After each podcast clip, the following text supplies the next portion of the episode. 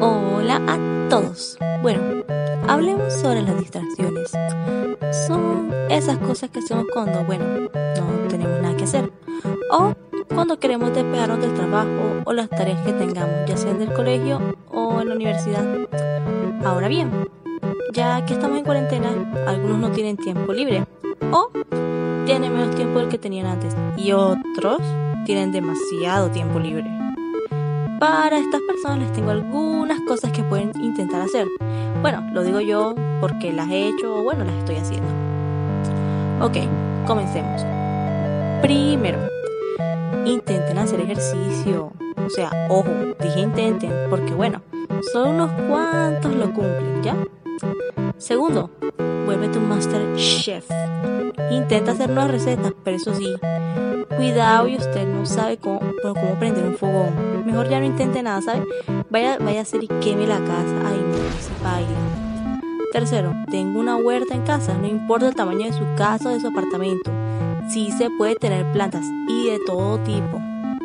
Si se va a poner a hacer esto, primero infórmese bien porque es capaz usted no sabe cómo hacer preparar la tierra y eso, porque si no maticas se le van a morir, se lo voy diciendo desde ahora. Cuarto, socialice con su familia, no se encierre en el cuarto, por favor.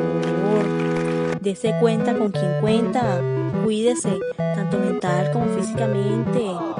Quinto, encuentre un hobby o retome uno que ya había dejado, ya sea arte, dibujo, canto, música, hay de todo hacer. Así que ajá, puede aprender o reaprender. Y eso nos lleva al último, sexto y último. Intente tomar clases virtuales. Y no me venga a decir que no tiene plata o una de estas cosas porque eso ya a esta altura ya no es una excusa porque hay muchos cursos gratis en línea ahora. Así que si puede, el que quiere, puede, es así de sencillo. Y si ya está ocupado con otras cosas y ajá, alguna de estas le puede servir para relajarse, no le voy a decir que no. Pero si al final usted no quiere hacer nada, entonces vea una película o una serie, relájese.